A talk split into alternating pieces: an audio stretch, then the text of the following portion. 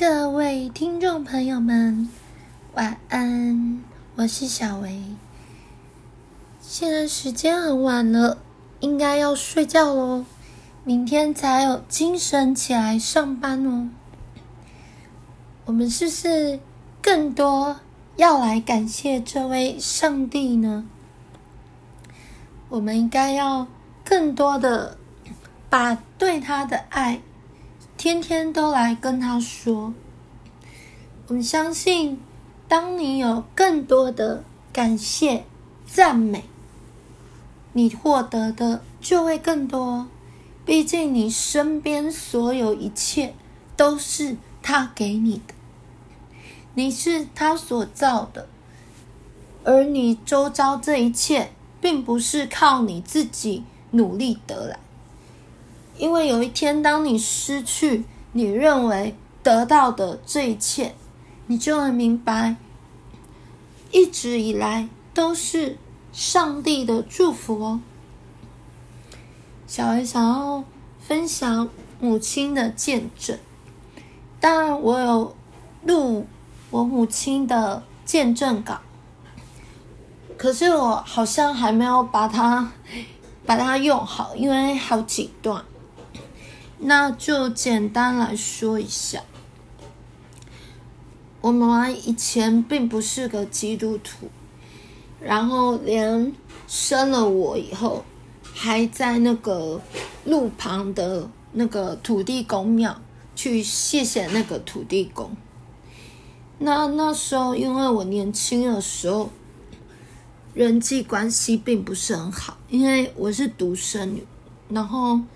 没有学会沟通这件事，遇到事情的时候，我总喜欢趴在桌上哭。那当别人来关心我说怎么样的时候，我又说没有事情。那这样子就没有人知道我到底怎么了，所以我也搞不清楚，说我是希望别人来关心我，还是我希望别人不要来关心我。那因为我的人际关系问题，导致我母亲那时候真的是很很很不知道怎么办啊！因为那时候也还没认识上帝，甚至是别人跟他传福音的时候，他根本就不相信有耶稣，因为他会觉得说，那如果真有这位神，那为什么我女儿会遇到这样的事情？为什么会在学校里面？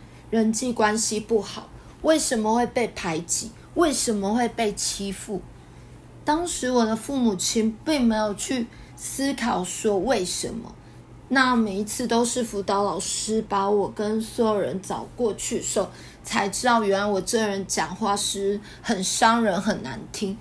有时候讲话讲一讲，别人在哭，我根本也不知道这样子。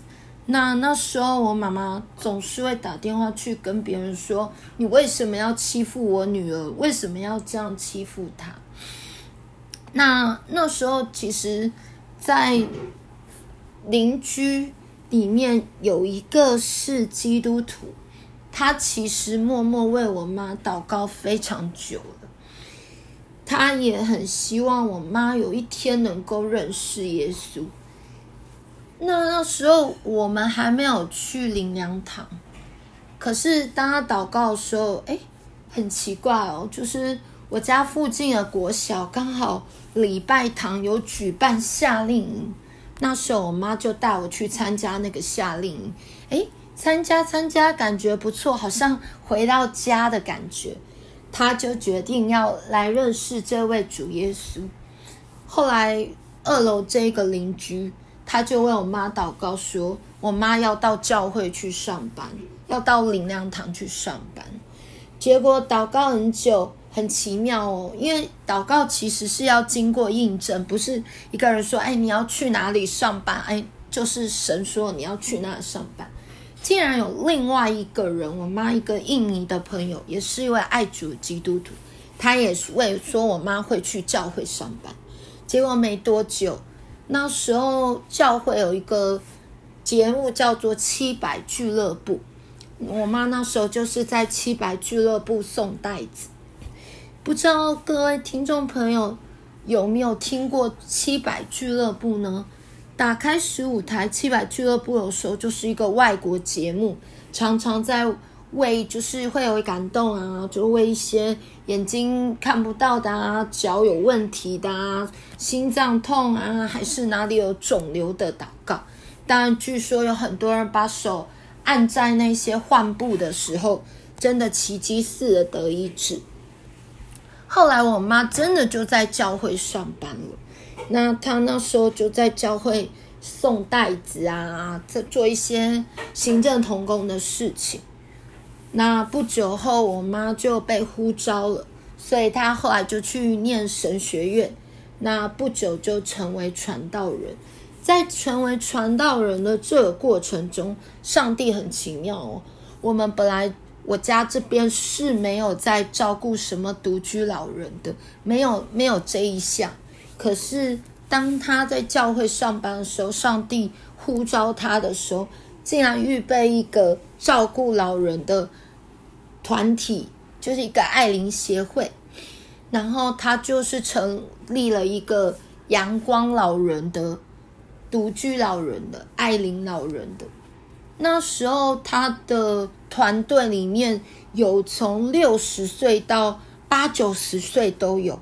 竟然跟他一起去送物资给独居老人，那因为周遭上帝很奇妙安排一位会写一些企划案的，也帮我们奇迹似的募到款。那时候好事多啊，还有一些星巴克也决定就是要捐献给我们，让我们就是买这些物资去给独居老人。那我觉得这个经历是真的很神奇。如果这一切不是上帝的帮忙，简直是不可能。